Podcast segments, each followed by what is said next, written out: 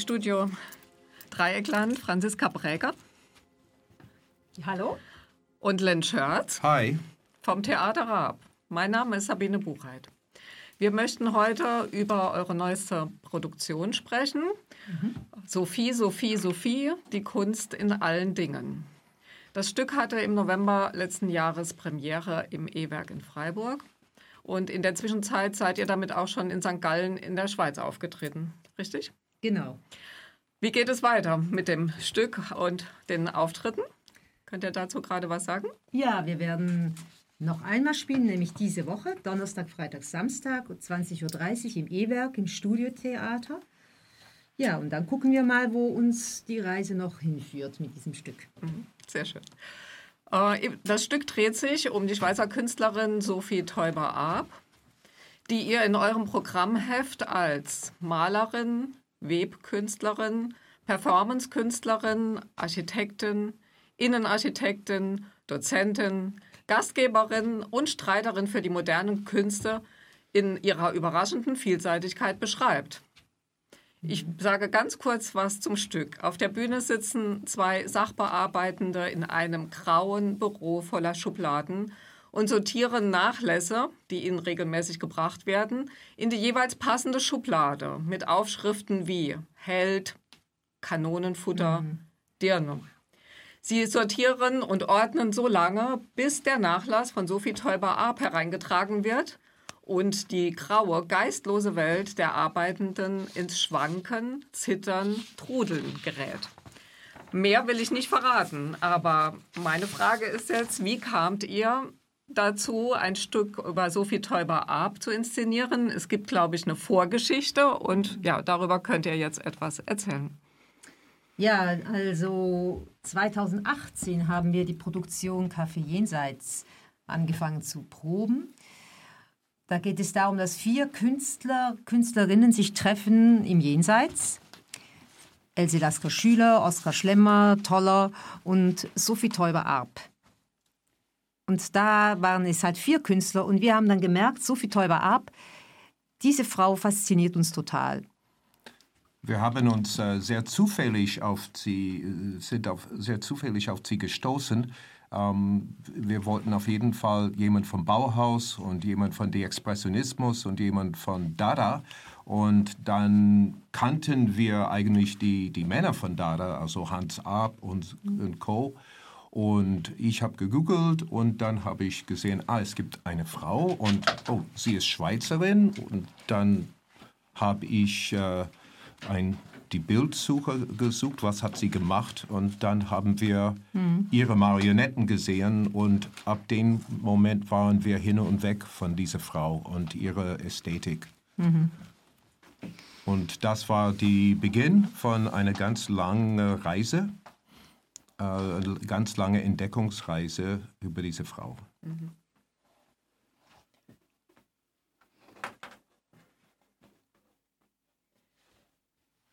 Ja, da wäre jetzt einfach die nächste Frage, wie, äh, wie kamt ihr zu einem klaren Konzept und wer hat euch dabei begleitet? Das wir gerade mal ein bisschen überlegen. Ihr habt es, ähm, ihr habt alles selbst ähm, ja, äh, entworfen und auch umgesetzt, aber es gab ein paar Personen, die bei euch ähm, mhm. dabei waren, dass wir vielleicht gerade das mal noch ansprechen. Mhm. Ja, wir haben für diese Produktion etwas sehr Tolles bekommen. Wir haben einen Rechercheauftrag bekommen von St. Gallen, vom Kanton St. Gallen, weil ich komme aus der Schweiz.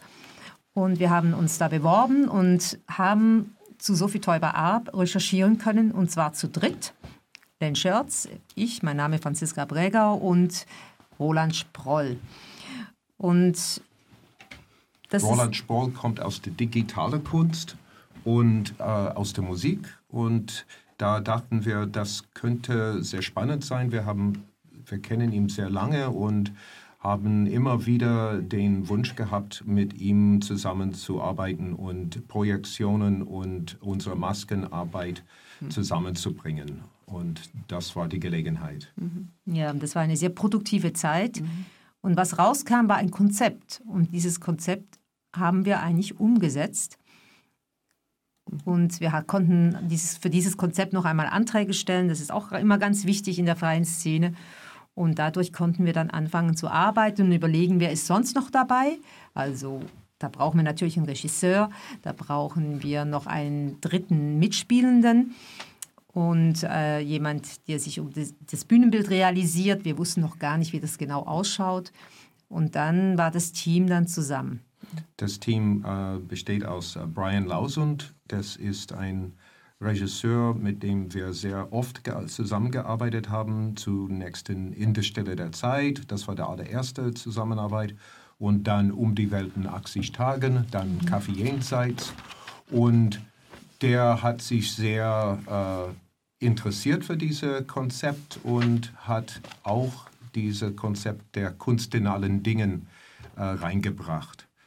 Dann äh, der dritte Person haben wir gemerkt, wir brauchen eine Metaebene, also dass diese zwei graue Beamten äh, nicht alleine agieren können, sondern wir brauchen andere Möglichkeiten, äh, Informationen zu vermitteln. Und da war der Sebastian Götz, äh, der kam uns im Sinne, der ist äh, gebildeter Schauspieler, kann gut reden, aber hat auch eine große Affinität für Masken was für uns sehr wichtig ist. Und äh, mhm. ja, und dann kam er dazu. Mhm. Und Werner Klaus, Schön, Bühnenbild, der war, äh, der hat auch sehr an sehr viele Produktionen mit uns zusammen. Ich darf nicht vergessen, da ist auch Susanne Kläuber für die Kostüme zuständig.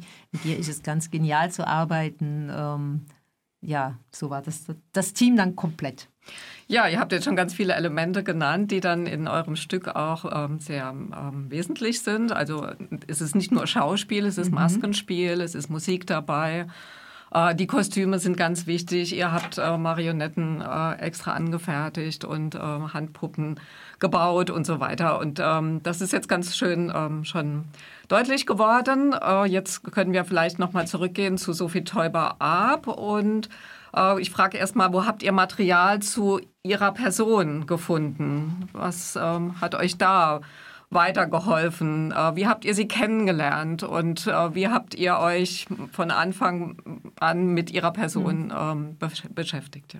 Ja, wir haben sehr, sehr viel gelesen. Wir haben Kunstbücher angeschaut, wo ihre Werke abgebildet sind. Sie ist, sie ist eine bildende Künstlerin.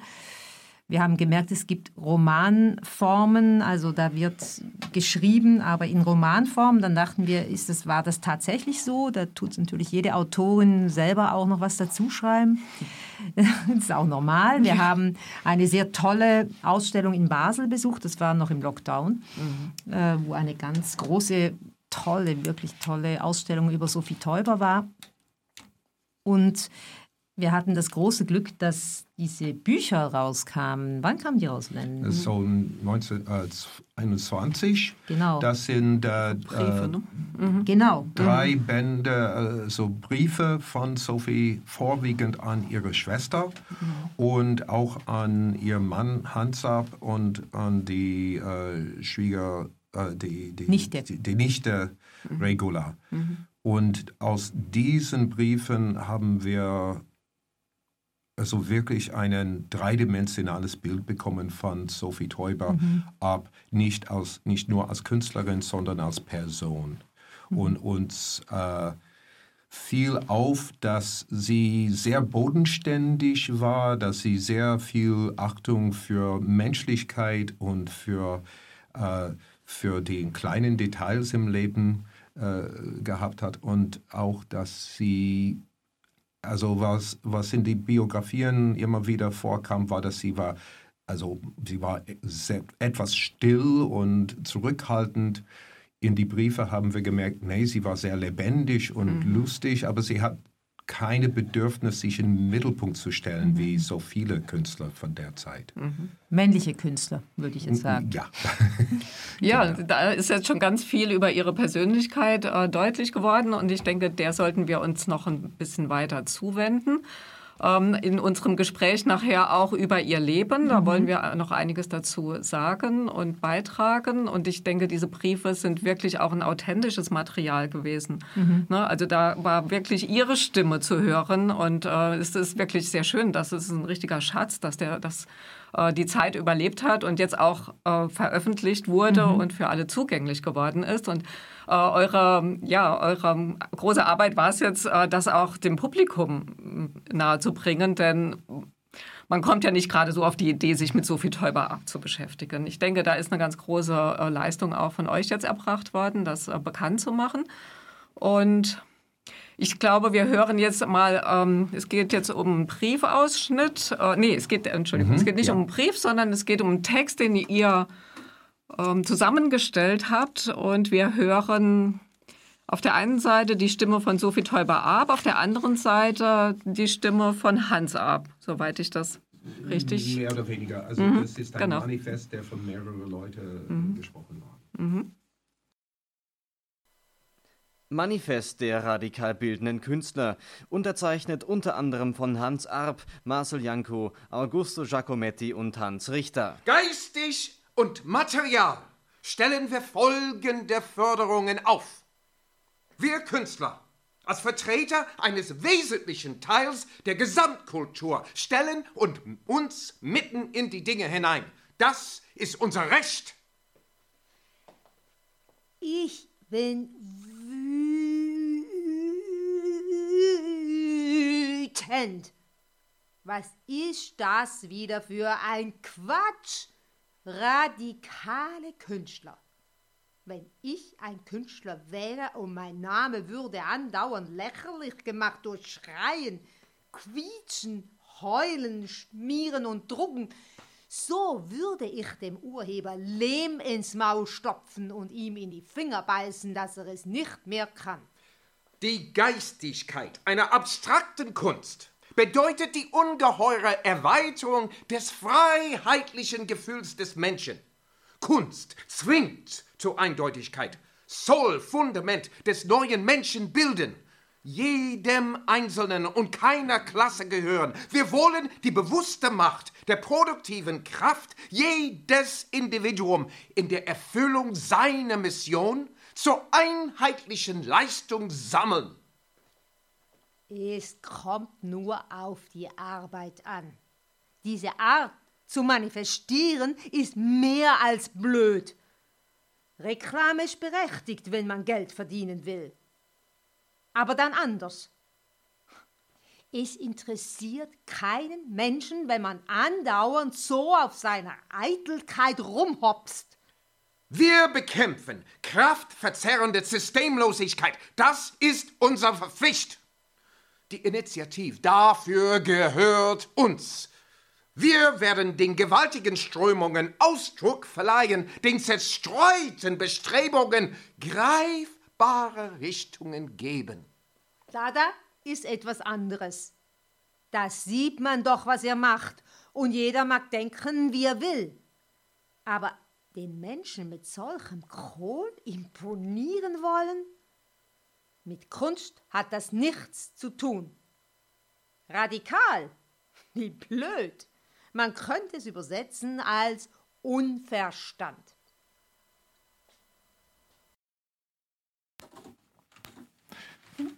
So. Ja, das ist sehr eindrucksvoll gewesen, wie ihr das miteinander lest. Könnt ihr dazu ein bisschen was sagen, äh, wie der Duktus ist, wie ihr da äh, sprecht? Ja, also ihr, man hört es ja genau. Ich, ich versuche wirklich das in Hochdeutsch, schweizerischem Hochdeutsch zu lesen.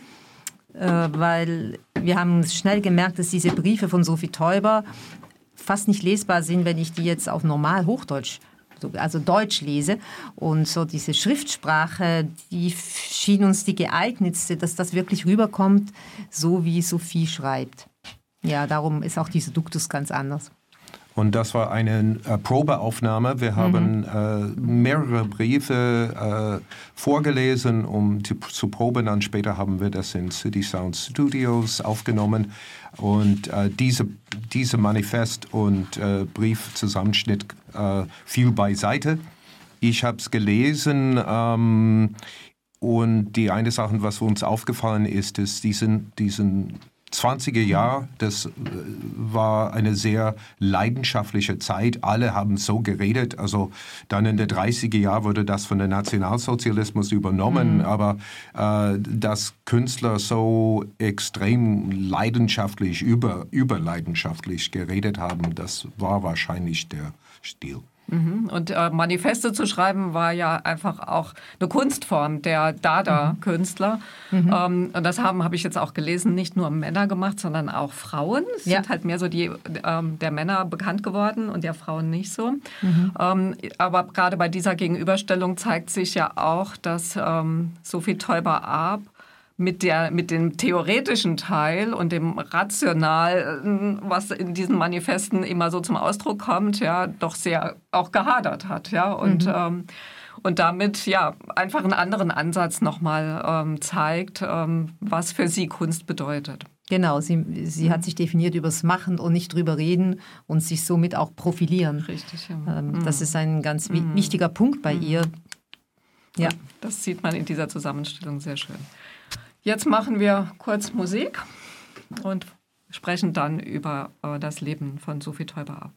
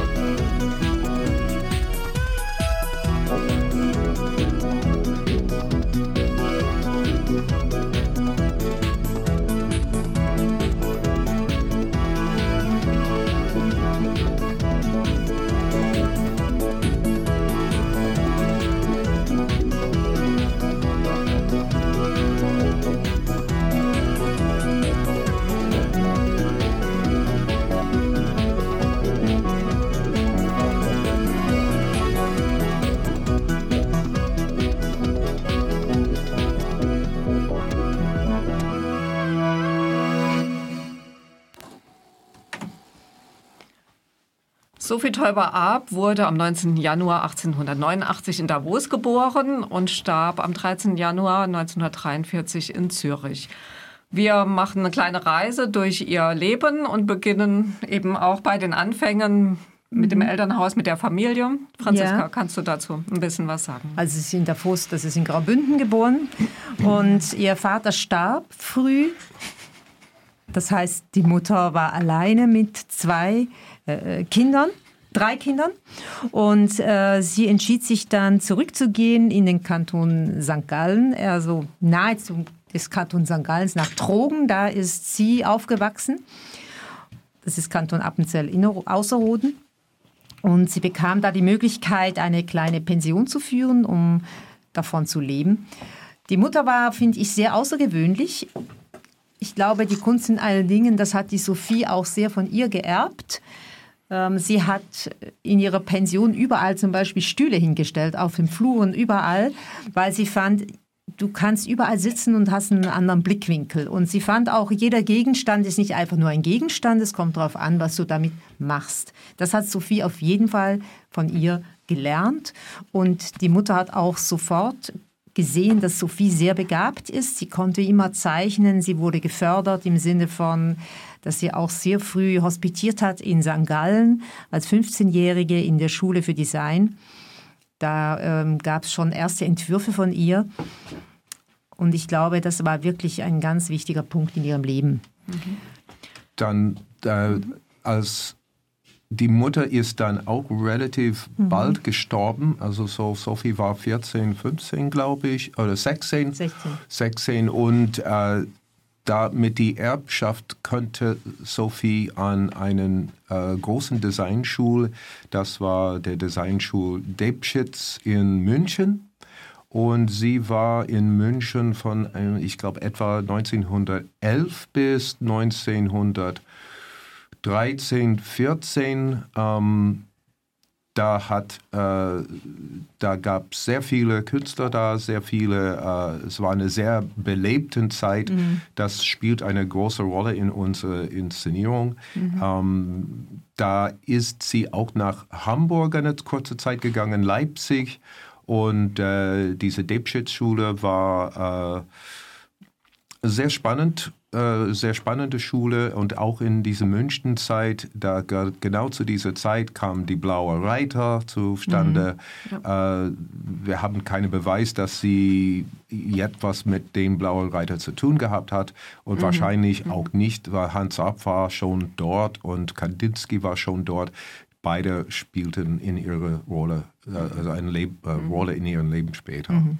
Ja, und sie hatte die Chance, an diesen Kunstschulen ähm, zu ähm, zu studieren. Und das war ja eigentlich auch schon äh, was Besonderes am Anfang mhm. äh, des 20. Jahrhunderts, denn das war das erste Mal, dass Frauen überhaupt an Kunstschulen ähm, teilgenommen haben mhm. und da als Schülerinnen angenommen wurden. Ja? Und das ist, ähm, spiegelt einfach auch so diesen zeitlichen Hintergrund wieder. Mhm. Äh, ja, und sie hatte Kontakt mit der beginnenden Moderne, sicherlich in München und in mhm. Hamburg und ähm, auch in Leipzig. Dann kam aber der Erste Weltkrieg dazwischen und ähm, Sophie Teuber-Arp musste Deutschland verlassen. Sie ist dann ähm, nach Zürich und hat ähm, dort eine berufliche Laufbahn begonnen mhm. als Dozentin an der Kunstgewerbeschule. Sie war ja dann wohl auch schon ausgebildet. Äh, sie mhm. leitete dort, das finde ich sehr wichtig, von 1916 bis 1929 die Textilklasse und bildete eine große Anzahl Schülerinnen und Schüler im Kunsthandwerk aus. Und äh, das ist aber nicht das Einzige, was, sie in was ihr in Zürich begegnet oder was für sie und ihr Leben in Zürich wichtig ist. Das ist was sehr Wichtiges. Aber sie hat, macht noch ganz viele andere Erfahrungen dort. Ja. Wollt ihr darüber ein bisschen was erzählen? Es ist auch eine lange Zeit, denn eigentlich ist sie dann dort bis 1929. Mhm. Ja, sie ist, also diese, diese Unterrichterei, das war wirklich ein ganz wichtiger Bestandteil. Sie hat auch davon später auch ähm, Hans eigentlich mit äh, finanziert und hat immer zweigleisig, wenn nicht auch dreigleisig gleichzeitig gearbeitet. Das war also ihr Standbein. Egal was geschah, ob sie jetzt in Paris lebte oder nicht, sie ist gependelt nach Zürich. Das ist ein bisschen später passiert, aber wir müssen ja nicht nur chronologisch vorgehen. Sie hat auf jeden Fall Hans Arp auch kennengelernt. In einer Galerie. Mhm. Und Hans Arp war eine von vielen äh, Exildeutschen in Zürich. Äh, es, es wutete zu der Zeit der Ersten Weltkrieg. Und äh, in die, diesen Exildeutschen, die waren im Grunde genommen Kriegsdienstverweigerer. Mhm. Die, äh, das waren sehr viele Künstler da und sie haben angefangen, eine Bewegungs in, äh, Bewegung reinzubringen, die ähm, gegen den Krieg und gegen die Bourgeois, das war Dada. Ähm, ja. Das war der, äh, vor allem der äh, Hugo Ball und die Emmy Hennings, äh, Tristan Zara, Marcel mhm. Janko, mhm. Hans Arp. Und ein Begriff ist zum Beispiel Gabriel Voltaire. Das war in Zürich, kann man heute noch besichtigen, der Ort im Niederdorf, äh, wo sie dann Aufführungen machten. Das Ziel war ja auch, dass möglichst viele Leute den Saal wieder verlassen. Und das war echt eine sehr herbe, derbe, wütig, lustige Zeit, würde ich sagen. Und mit ganz vielen Auf und Abs. Sophie hat äh, da auch mitgewirkt. Sie hat ja auch eine Tanzausbildung gemacht mit bei Laban, Rudolf Laban. Also sie, sie war mittendrin in diesen äh, Tanzausbildung. Äh, Rudolf von Laban war ein äh, Teil von der modernen Tanzbewegung, die gerade entstanden ist. Eine von ihren, seinen Hauptschülern war Mary Wigman. Mhm. Mary Wigman war eine Freundin von Sophie. Äh, und einige von diesen Schülerinnen haben bei die Dada Aufführungen getanzt. Sophie war aber auch noch an der Schule Dozentin. Das heißt, sie, die wollten nicht, dass sie da mitmachen. Man kann sich das ja vorstellen. Das geht nicht, äh, der gute Ruf. Und sie hat weitergemacht und hat einfach eine Maske, so eine Papiertüte, Maske über den Kopf gezogen und hat halt abends da getanzt. Und tagsüber war sie wohl auch nicht ganz unstrenge Lehrerin, die die Schülerinnen aufgefordert hat, endlich mal Neues zu schaffen und auch wirklich äh, anstrengende Theorien mussten sie lesen, um zu begreifen, dass die Kunst eben immer weitergeht und nicht stehen bleibt bei Blümchen. Und das zeigt ja, dass sie halt auch immer Ideen hatte, wie mhm. sie mit diesen Situationen umgeht. Sie hatte, sie war da einfach auch sehr kreativ und äh, und innovativ auch. Mhm. Ja. Und ich denke, gerade diese Zeit da in Zürich äh, konnte sie ihre Vielseit, ihre eigene Vielseitigkeit äh, sehr gut ausleben. Ne? Und das, ja. äh, hat, hat, das haben wir jetzt auch sehr schön gehört, wie er das erzählt hat.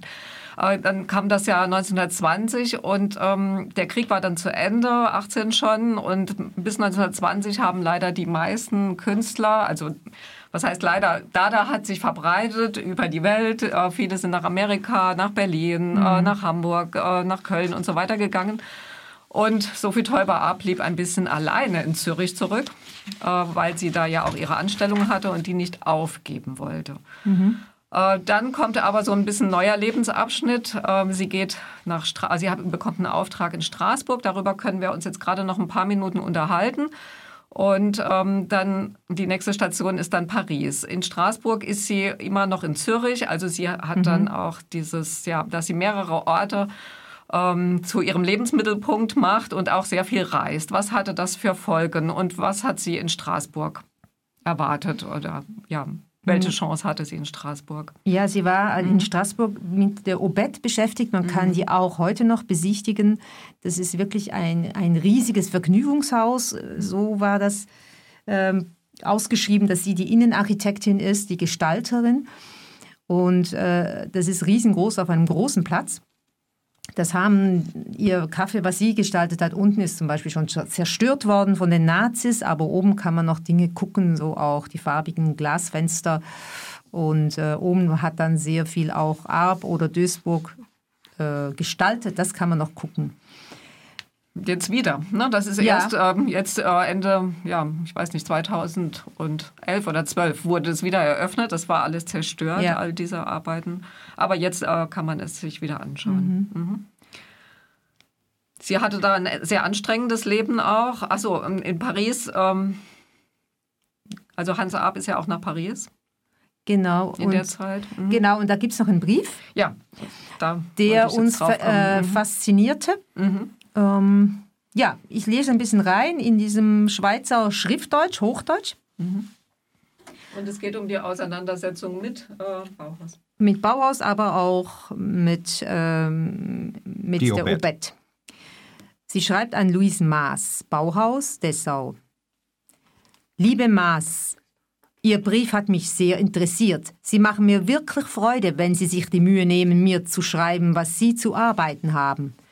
Übrigens, erinnern Sie sich noch, wie miserabel in der Debschitz-Schule gearbeitet wurde und wie unglaublich vage alles war, was wir da machten. Ich habe sehr bedauert, dass Sie nicht in die Weberei können. Übrigens, was sind die Bauhauswebereien anders als im Grunde dekorativ? Und wenn man das zugeben muss, wo ist dann die Grenze? Konsequenterweise dürfte man keine Farben als die des Materials anwenden, Denken Sie sich, was für ein ödes Leben. Alle Stoffe, alle Strümpfe, alles rohfarbig. Das Materialgefühl würde sich in kurzer Zeit unendlich verfeinern. Ich glaube, wir würden anfangen, die Blumen anzubeten. Ich habe mir Mühe gegeben, Duisburgs Theorien zu verstehen. Er behauptet, seine Kompositionen hätten gar nichts mit Dekoration zu tun. Sie seien rein raumgestaltend. Sie sind zum Teil sehr schön, aber ich glaube doch, dass er sich eine persönliche Theorie zurecht macht. Ich schicke Ihnen die Stiljubiläumsnummer. Es ist aber eine bösartige, weil sicher zum größten Teil ungerechte Darstellung von Duisburgs Tätigkeit in Weimar und seinen Erlebnissen mit Gropius darin. Ich sehe ja, wie Duisburg mit jedem Menschen Krach kriegt, weil er sich so sehr überschätzt und deshalb immer verkannt und ausgenutzt vorkommt. Ich liege leider immer noch im Krankenhaus. Die Mittelohrentzündung ist schnell geheilt, aber der Gehörgang ist, hat sich mit Furunkeln angefühlt. Ich kann ein wenig aufstehen, aber es ist ganz uninteressant, da ich kaum irgendetwas tun kann. Es tut mir nur leid, dass Arp nun meine Arbeit auch machen muss. Es ist Pech. Ein Jahr habe ich für die Obet gearbeitet, auch Vorarbeiten für Arp gemacht, und jetzt, wo ausgeführt wird, bin ich nicht dabei. Und dann ist beim Reproduzieren nur wenig von mir. Ich soll sie auch von Arp grüßen. Seine Sachen in der Obet werden am schönsten. Sie sind leicht und sicher.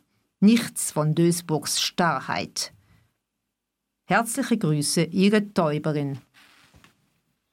Das zeigt sehr schön, dass, also sehr viele Facetten von äh, Sophie Teuber-Arp, finde ich, dieser, äh, dieser Brief. Also einmal ist sie wirklich eine ganz klare Kunstkritikerin und kann sehr schön einschätzen, ähm, ja, nicht nur die Werke der Männer, mit denen sie gearbeitet hat, sondern auch ihre Person. Ja, das sieht man sehr schön in dem Brief. Und äh, auf der anderen Seite zeigt es aber auch, wie anstrengend ihr Leben zu dieser Zeit war, denn sie wurde krank. Und mhm. ähm, wollt ihr zu den beiden Aspekten da noch was sagen? Ja, ja. Mhm. wir, ähm, wir vermuten, dass äh, eine frühere Krankheit, also Lungenkatar, mhm. war das, was sie äh, von dem Tanz wegbrachte. Und mhm. äh, in ihren Briefen redet sie immer wieder und immer wieder von Krankheiten. Also ich glaube, mhm. äh, das war eine Sache, mit dem sie sehr äh, gekämpft hat. Also so, mhm. äh, sie war eine sehr disziplinierte Person und der sehr disziplinierte Frau und Künstlerin. Aber das stand immer wieder im ja. Wege. Es ist immer wieder, hat einfach ein bisschen an ihren äh, Leben gezerrt. Mhm. Also weil sie, glaube ich, auch in so vielen Bereichen tätig mhm. war und dann auch diese Ortswechsel immer noch bewältigen musste. Ja. ja. Das Ganze wurde ein bisschen ruhiger, als sie dann mit ihrem Mann Hans Arp nach Meudon in, der, in die Nähe von Paris gezogen ist und äh, man staunt auch wieder, dort ein Haus gebaut hat, also entworfen und gebaut hat äh, mit Ateliers für Hans Arp, mit einem Atelier für sie und es war ein großer Garten drumherum und ja, und jetzt wenden wir uns einfach noch mal ein bisschen dieser Zeit zu. Ich denke, es war mit die glücklichste Zeit in ihrem Leben. Äh, begann 1939. Ich glaube, der Brief erzählt ja, sehr vieles ja, davon. Und dann haben wir auch wieder einen Brief, der beschreibt, äh, wie sie da gelebt haben, nämlich mit äh, Künstlerinnen und Künstlern in Verbindung standen, großes, einen großen Freundeskreis hatten. Und äh, Sophie Teuber-Ab war in der Zeit sehr, sehr produktiv. Mhm. Also da hat sie eigentlich wirklich ihre Kunstwerke ähm, umsetzen, ihre Ideen umsetzen können in Kunstwerken und äh, sie waren finanziell abgesichert. Äh, durch den Obed-Auftrag mhm. hatten sie Geld. Und äh, sie konnte wirklich äh, diese Seite ausleben, aber sie hatte auch eine andere. Im Brief hören wir wieder, wie vielseitig ihr Leben aussieht. Ja, sie schreibt hier an Erika in Meudon. Liebe Erika, wir wünschen dir alles Gute zum Geburtstag und vor allem gute Gesundheit. Es ist sehr schade, dass du jetzt nicht hier bist. Im Sommer ist Meudon ein sehr schöner Ausruhplatz. Wir haben ein Zimmer mit Balkon und im Garten ist es sehr still. Gestern waren nachmittags zwei Holländer da, sehr sympathisch und ebenso schweigsam. Ein junger Maler und ein sehr kultivierter Anarchist. Am Abend kam der Einstein mit seiner Frau und einem jungen Architekten. Ich freue mich sehr, wie viel Achtung all diese Leute die Arbeit von Hans betrachten. Es gibt nicht sehr viele Persönlichkeiten in der Malerei und jedenfalls sehr wenige von solcher Konsequenz und Gewissenhaftigkeit. Und das anerkennen die bösesten Mäuler hier. Und das will viel heißen. Gekauft wird leider immer noch sehr wenig. Einmal am Sonntag kamen 18 Personen statt wie erwartet vier. Ich hatte nur etwa zehn Tassen, so dass sie paarweise daraus trinken mussten. Am nächsten Tag war der Empfang in der deutschen Botschaft. Es waren sehr viele Künstler eingeladen, so haben wir uns sehr gut unterhalten, aber der Botschafter hat sicher nicht gewusst, wie alle die Leute, was alle die Leute tun, die er eingeladen hat. Da war ein Anarchist, der ein, eine große Arbeit schreibt für die Sowjets gegen die Bolschewiki. Die Sowjetanhänger sind für die Räte, also Selbstregierung und Anhänger von Bakunin, gegen die Anhänger von Lenin, der für die Diktatur ist. Es ist beschämend, wie wenig man von diesen wichtigen Dingen weiß. Das Buch von Trotzki über sein Leben ist zu sehr Tendenz und Eitelkeit. Nächste Woche wird in England eine große Surrealistenausstellung eröffnet. Hans hat drei Plastiken dort und ich ein Relief. Du wirst dich wohl fragen, was ich eigentlich immer so viel zu tun habe. Ich will dir einmal schreiben, was die letzten Tage so los war. Es sollten Ferientage sein. Montag Haushalt, Nähen, Garten spritzen und dann Listen und Briefe für Ausstellungen schreiben, Hans helfen bei der Typografie und einem Klebebild und am Abend Kino. Sehr ausruhender amerikanischer Humor, une nuit d'opéra. Heute wollte ich dir schreiben, gleich zuerst, aber jetzt ist es vier Uhr und ich habe noch drei Briefe zu schreiben, Salat zu pflanzen, einen Wasserhahn zu flicken und dann gehe ich in meine letzte Turnstunde dieses Jahr. Um acht Uhr bin ich zurück, mache ein einfaches Nachtessen, aufräumen, Wäsche abnehmen etc. Und dann bin ich immer so müde, dass ich unmöglich noch schreiben kann. Übrigens habe ich oft Surrealisten hier gehabt. Es waren die reizendsten, weitaus fröhlichsten und unintrigantesten Besuche, die wir hatten. Ich habe seit München nie mehr so gelacht. Es ist schade, dass Dali so einen Einfluss auf ihre Publikationen hat. Früher waren sie nicht so einseitig. Ja, auch hier sieht man wieder ihre Persönlichkeit durchscheinen in diesem Brief. Äh, Len, du sagtest, ähm, heute Morgen, äh, das ist die Kunst in allen Dingen, die sie hier mhm.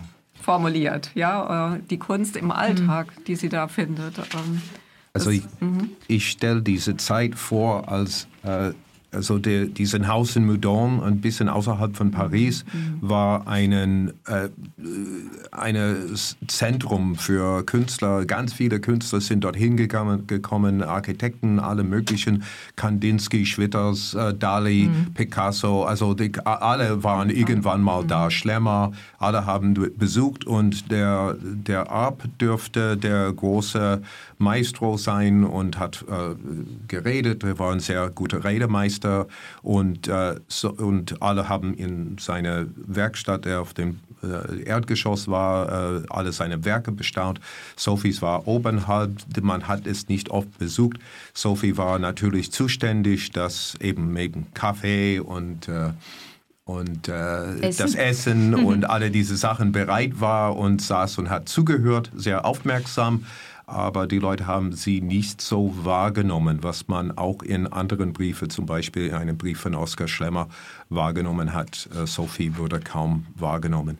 Aber sie hat die Leute sehr wahrgenommen und äh, mhm. sie hat auch sehr für die, die Künstler gestritten. Sie hat äh, äh, äh Zeitschriften, mhm. sie war als Verleger von Zeitschriften tätig und sie hat ihren eigenen Atelier, sie hat also weiterhin sehr eifrig gearbeitet. Nach all diese Arbeiten, die tagsüber stattfanden, ging sie dann oben in, in ihrem Studio. Mhm. Ja, wir könnten noch lange, glaube ich, darüber sprechen, müssen jetzt aber so ähm, zum letzten Abschnitt Ihres Lebens äh, noch kurz was sagen. Äh, denn äh, die, die schöne Zeit in Paris oder die äh, produktive Zeit in Paris findet ein jähes Ende durch den Einmarsch der Wehrmacht in Frankreich 1940. Hm. Äh, beide flüchten zuerst in den Süden Frankreichs nach Grasse und sind dort auch zwei Jahre, soweit ich das in Erinnerung habe, also leben dort in Armut, mhm. denn sie mussten alles zurücklassen, ihre ihr Haus, ihre Werke, ähm, eben ihre ganze Lebensgrundlage. Und in letzter Sekunde, als die Nationalsozialisten oder die Deutschen auch dann in äh, im Süden Frankreichs einmarschieren, flüchten sie in die Schweiz. Mhm. Wir wollten uns jetzt eigentlich auch noch ein bisschen über Ihre Stellungnahme zum Nationalsozialismus, zu diesen Entwicklungen in Deutschland eben schon am, zu Beginn der 30er Jahre miteinander sprechen. Sollen wir das noch machen? Es gibt nämlich auch noch einen Brief, äh, den sie an die Familie in Zürich schreibt, ähm, ja, kurz bevor sie fliehen müssen. Und das wäre jetzt noch ein Thema, das ja, wir ansprechen können. Es gibt ähm, einige äh, Dinge eigentlich noch zu sagen, da gibt es wirklich sehr viel. Ähm, ich fange mal hier mit diesem Brief an. Den schreibt sie an Erika Ich bin dabei, die zweite Nummer von Plastik zu drucken und hoffe sehr, sie zu beenden, bevor wir wegfahren. Wenn es uns gelingt, sie zu halten, wird sie die Verbindung herstellen zwischen allen denen, die sich mit konkreter Kunst beschäftigen. In der Schweiz und in Amerika haben sich die Künstler zusammengeschlossen und eine Anzahl größerer Ausstellungen sind in Aussicht. Das wird dich aber wohl weniger interessieren als die vielen Besucher, die ich hier immer wieder antreffe. Sie sind wie Geister aus einer anderen Zeit. So war Ziegler bei ihr. Und vielleicht können wir kurz sagen, wer Ziegler war. Also Adolf Ziegler war ihr erster äh, Geliebter in äh, die Münchner Studiumzeit, als die beide sehr jung war. Sie sind auch gemeinsam nach Hamburg und dann nach Leipzig und der Krieg hat sie dann also ihre Beziehung ein Ende gebracht, also der Ersten Weltkrieg. Der Adolf Ziegler wurde dann überzeugter Nazi und war eigentlich eine von den Hauptpersönlichkeiten, der zuständig war für die Entartung der Künste. Und äh, der, das war sehr herbe Situation für Sophie. Natürlich, sie war entartet, äh, Hans Arp war entartet, Kandinsky war entartet, alle ihre Freunde waren entartet. Und äh, ja, diesen Mann war dafür zuständig hauptsächlich. Mhm. Ähm, sie, er war natürlich sehr suspekt mhm. und ähm, sie wollte, wusste auch gar nicht so genau, warum ähm, er sie da besucht hatte. Sie schreibt an Erika ein bisschen später, also das waren, sind alles so noch die Vorläufer von Krieg, aber da beginnt sich schon zusammen zu brauen und sie arbeiten noch, noch vehement dran, Dinge rauszukriegen. Ähm, liebe Erika, ich habe jetzt das Material für Plastik und bringe mit Zähheit allerlei fertig. Die Abonnentenliste wächst langsam und langsam kommen Bestellungen. Ein Verleger hat ein Angebot gemacht. Ich will es mir nur nicht aus den Händen nehmen lassen. Deshalb bin ich sehr vorsichtig. Meine Vernissage war sehr pariserisch und ein mir unerwarteter Erfolg. Drei Stunden lang war ein Gedränge in der Galerie, die allerdings nur ein großer Raum ist, so dass man kaum die Bilder sehen konnte. Februar wird eine große, schöne Ausstellung in Holland sein. Und hier ist eine große Publikation geplant von Arbeiten, die keine Abstraktionen sind, sondern direkte Konkretis Konkretisationen, könnte man sagen.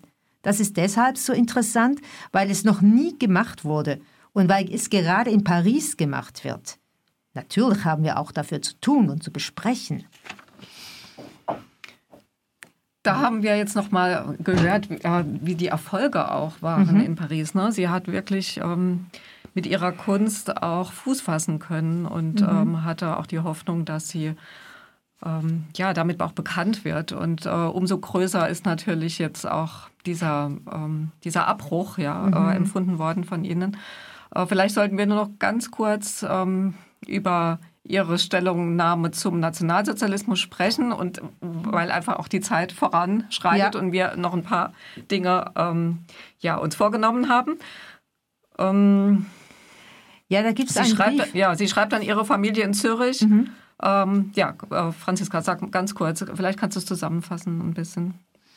Was ja, möchte, sie möchte doch eine Stellungnahme ihrer Familie haben zum Nationalsozialismus. Mhm.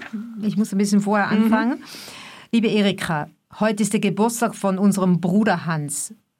Hans hat sich auf die andere Seite geschlagen, der ist noch in Deutsch, also der ist in München. Wie ist es nur möglich, dass ein so feiner und kluger Mensch von einem Regime so eingenommen sein kann, das mit Folterkammern regiert, die Menschen jeder Freiheit beraubt und aus seinen Anhängern Spione macht? Letzte Woche haben mir wieder zwei Deutsche gesagt, die weder Juden noch Emigranten sind und sich nie mit Politik beschäftigt haben.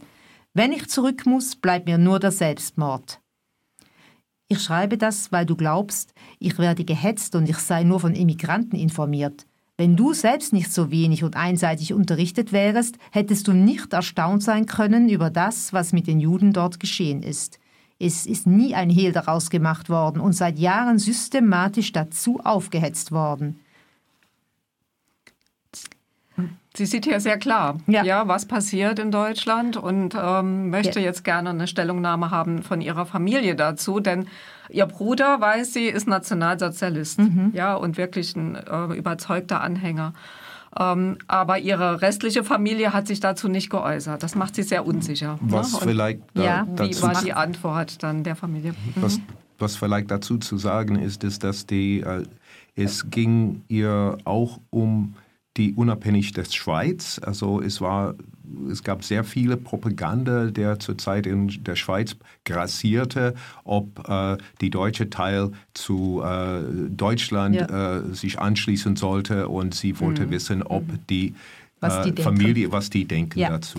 Da gibt es ein paar Zeilen. Ich muss noch erklären, weshalb ich das alles schreibe. Ich möchte,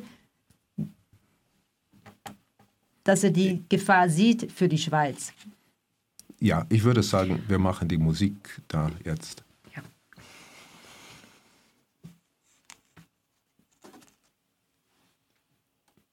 Tresli, Besli, ne Bogen, Leila, Flusch, Katabalubasch, zack, hitti, zop, zack, hitti, zop, hit, Betzli, Betzli, Frusch, Katabalubasch, fasch, hitti, bim, hitti, binabi, binabi, binabi, zikudi, zakubam, fisch, hitti, bisch, bumbalo, bumbalo, bumbalo, bambo, tiki, tiki, labi, zack, hitti, zop, Tresli, Besli, ne Bogen, grü, blau, haha, viola, bimini, bisch, viola, bimini, bimini, Fusch, Katabalubasch, zick, hitti, zop.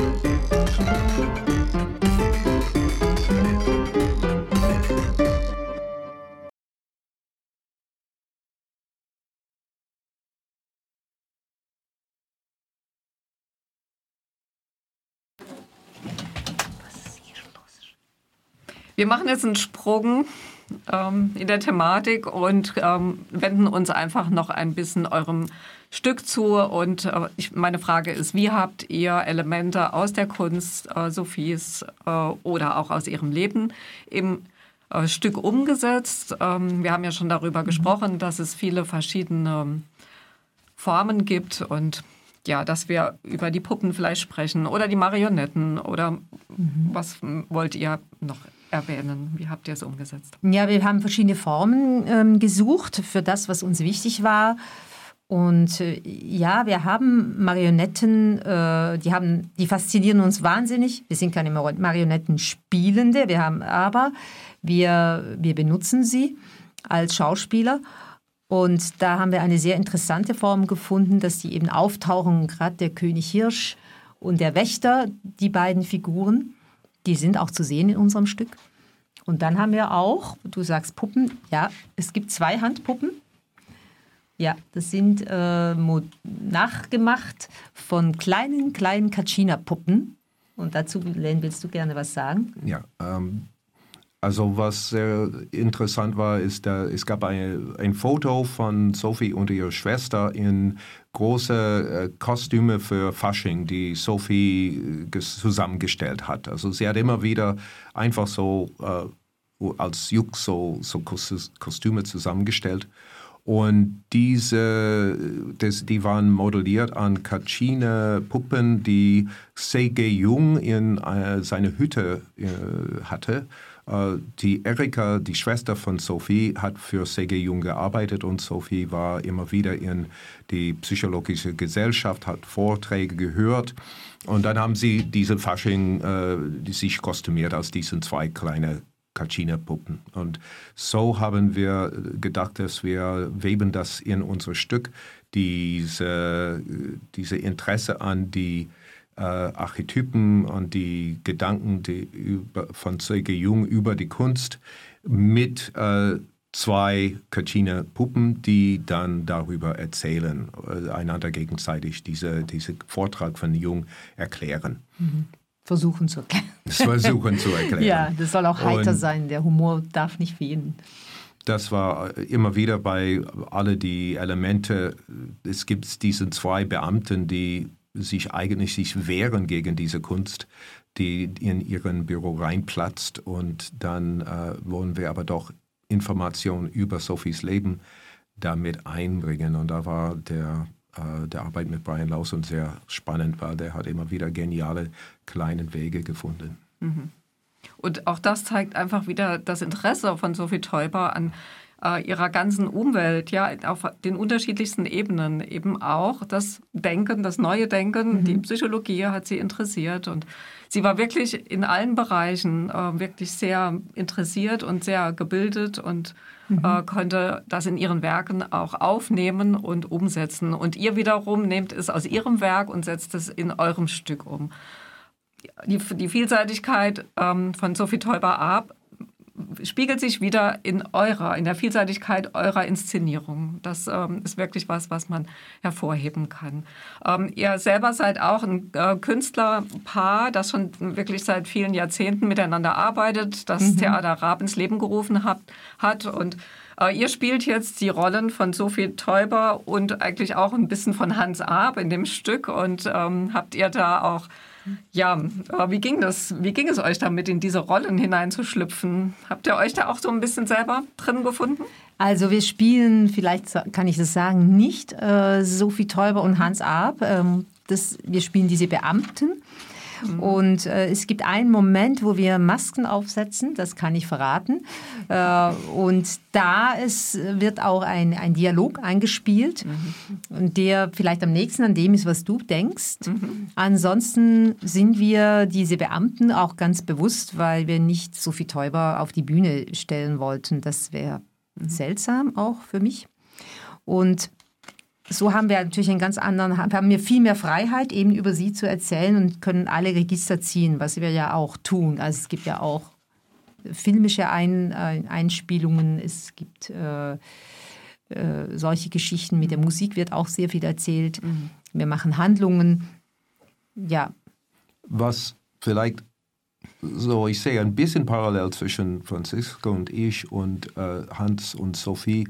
Also Hans hat äh, seine Kunst äh, organische Kunst benannt. Der, es hat, arbeitet sehr viel mit Kurven und der ist sehr spontan als Künstler gewesen, war äh, auch eine sehr spontane, beflissene Redner und äh, Sophie Teuber war sehr bedacht und ihre, äh, ihre Kunst war sehr geplant und sie nannte ihr, sie gehörte zu den Konkret, Konstruktivisten, sagt man, oder konkrete Kunst. Äh, sehr viel Arbeit mit Form und Linien und ganz exakt und die Farben ganz klar, äh, sehr, also dass sie sehr klar entschieden hat, so dass es alles spielerisch wirkt auf ihre Gemälde oder Tapeten. Und ähm, aber was spannend ist, ist, dass diese zwei sehr unterschiedliche Persönlichkeiten oft miteinander gespielt haben. Also sie haben immer wieder äh, so Spiele gemacht, wo sie mit Objekten herumgeschoben haben, um eine, eine Gebilde zu kreieren. Das wird ja auch im Stück umgesetzt und äh, auch sehr schön äh, medial umgesetzt. Was denkt ihr, wie soll euer äh, Stück auf, das, auf die Zuschauerinnen und Zuschauer wirken? Habt ihr da nur einen Begriff oder eine Idee? Nee, also ich möchte gerne, dass alle Lust kriegen, ähm, Sophie Teuber Arp äh, in Büchern zu gucken, was hat sie denn gemacht und auch in Ausstellungen ihre Bilder zu finden und zu suchen. Das würde, würde mir sehr gefallen. Interesse zu wecken Ja, ne, für Interesse diese Person. Und ähm, von meiner Seite her, ich habe euer Stück ja angeschaut, äh, finde ich, dass es ähm, wirklich was ganz Besonderes leistet, nämlich dass man im Stück erlebt, äh, wie Kunst aus einer grauen Beamtenwelt äh, eine sehr lebendige Welt macht. Und ähm, das finde ich ist einfach für mich ganz äh, zentral gewesen beim, beim Anschauen. Äh, ihr, ähm, Ihr denkt nicht nur nach und recherchiert und zeigt, was ihr gelesen habt über Sophie Teuber-Ab, was ihr wisst über sie, sondern ihr inszeniert so, dass man es wirklich spüren und erleben kann, was ihre Kunst bewirkt oder was Kunst insgesamt allgemein bewirkt, ja, oder bewirken kann. Danke. Ich kann jeder und jedem nur empfehlen, diese Erfahrung selbst zu machen und eine eurer Vorstellungen zu besuchen. Sophie, Sophie, Sophie, die Kunst in allen Dingen. Wir haben vorhin schon gesagt, die nächste Aufführung findet am 18. Januar statt, ähm, am 19. und am 20. Januar im E-Werk in Freiburg, jeweils um 20.30 Uhr. Das letzte Wort soll Sophie haben. Ja, das ist ein Brief an ihre Nichte, Regula. Liebe Regula, ich habe sehr an dich gedacht. In dem neuen Lebensabschnitt, der für dich die Richtung gibt, die ein Leben nimmt, so besonders, äh, Entschuldigung nochmal, in dem neuen Lebensabschnitt, der für die Richtung, die ein Leben nimmt, so besonders wichtig ist, wünsche ich dir, dass die guten Gaben, die du hast, dir erhalten bleiben und dass sie dich und diejenigen, mit denen du lebst, glücklich machen. Deine Fröhlichkeit und dein guter Humor sind so wertvoll, doppelt wertvoll in einer so schwierigen Zeit wie die, in der wir leben. Lass sie dir nicht nehmen, auch wenn du Schwierigkeiten hast und nicht erreichen kannst, was du dir wünschest oder vorgenommen hast.